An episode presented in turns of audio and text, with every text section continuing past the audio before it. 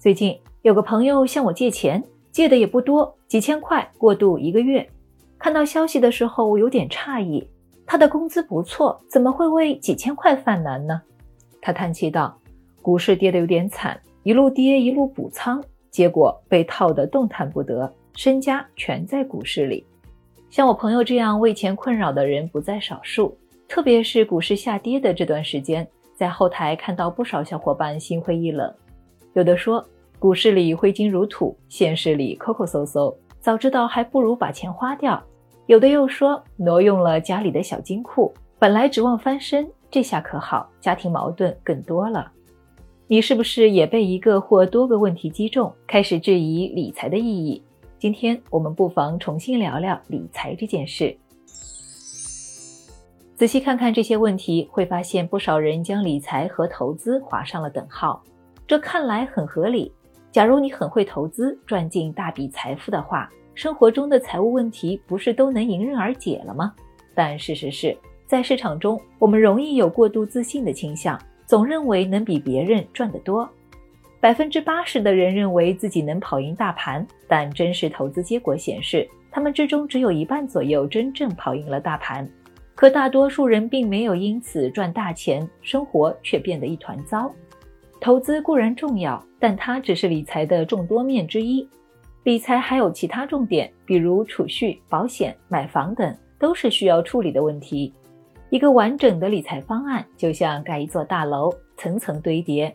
第一层是设定目标，目标包含两个关键因素：时间和金额。比如，两年之后准备读 MBA 进修，学费预计二十万；五年之内计划买两百万的房，首付还差三十万。当你把目标写出来，就可以知道理财的目的、目标间的优先级，便于掌控进度。第二层是梳理财务，一个月有两千元用于投资，肯定比一千元积累财富来得快。每个月盘点一下收入和支出，也能知道我们的钱到底从哪里来，能存下多少，做到心中有数。第三层是建立体系。通常来说，我们可以将资金分成三个部分：一笔消费应急，用于日常支出；一笔保障，以防天灾人祸的风险；一笔投资，用于财富的稳健增值。第四层才是投资标的，按照自己的风险偏好，先决定股债资产的分配比重。再看具体买什么股票或是基金，比如以退休为目标，投资中的股票比重会偏高。随着时间接近，再把它调整的保守一点。很多关于理财投资的讨论全都放在最后一层，也就是投资目标选择上。这其实是最后才需要考虑的事情。一项没有目标的投资，一个不成体系的计划，投资标的选得再好，成效恐怕都很有限。倘若已经有了自己的理财体系，并且执行了一段时间，你可能会冒出新的苦恼，特别是在股市低迷的时期，投资越多，资产越缩水，还要继续吗？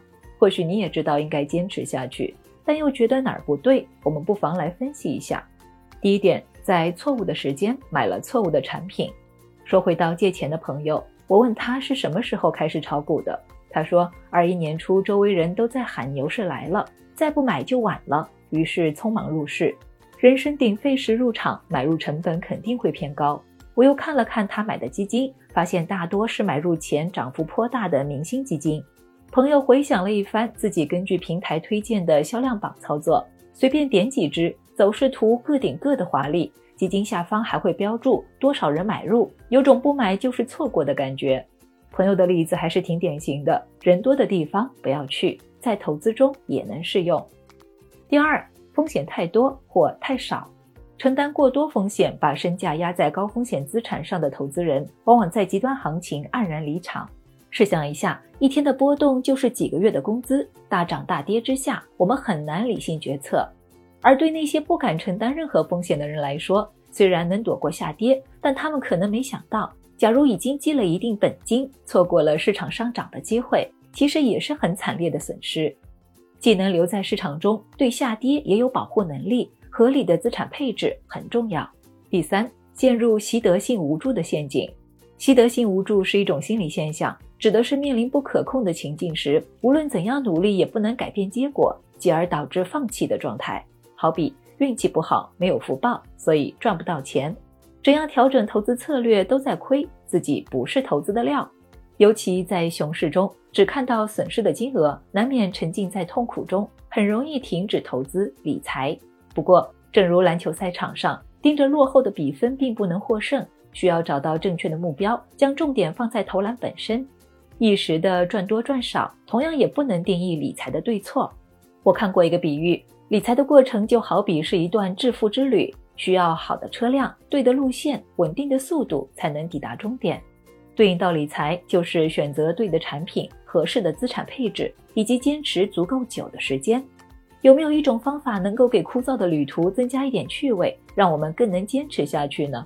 我找到了一个新工具，让理财这件事有趣了一点。在支付宝上，理财习惯是可以打分的。给大家看一下我的理财分是七百六十分，它能在十秒内判断你的理财打理水平怎么样，习惯越好，分数越高。到达六百分就代表你的理财行为不错，理财习惯还算健康。超过六百分，还有话费、红包、限时福利可以拿。从理财分界面的提示来看，我觉得它的提分方式从长期看对大家挺有帮助的。那么，怎样可以提升到六百分的小目标呢？第一，买对产品。平时不知道该看什么电影，选择奥斯卡的获奖影片来看，一般不会出错。基金也有自己的奥斯卡，比如晨星奖、金牛奖。基金销售平台有自己的基金池，像蚂蚁精选，评委既会参考基金表现，也会考虑稳定性，定量加定性的方式评出优胜基金。这两年，基金在评选时更加注重长时间的业绩表现，比如金牛奖在前年新增了七年持续优胜奖，蚂蚁精选偏好三年以上跑赢大盘的权益类基金。第二，适合你的配置，理财分的背后有一套系统的理财体系。会根据消费、投资、保障三笔钱的配置来打分，每笔资金或大或小，都按照不同的目标做分别的安排和管理，和咱们财富水池的理念不谋而合。进一步的，它还会根据你在风险偏好问卷中得到的结果配置股债的比例。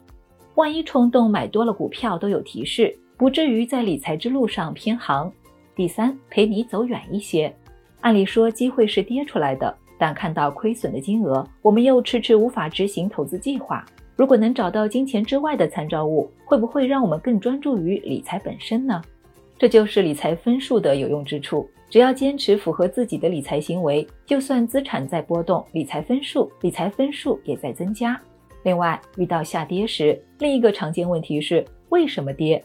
得不到答案也会让我们半途而废。基金的陪伴服务也很重要。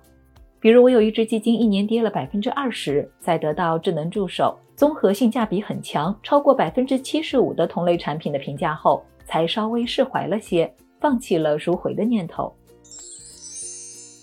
我们常说，理财就是理生活，理生活就是理人生。一个从基础打起、看上去无聊的理财计划，才是务实的做法，能帮助我们实现财务目标，距离理想生活更进一步。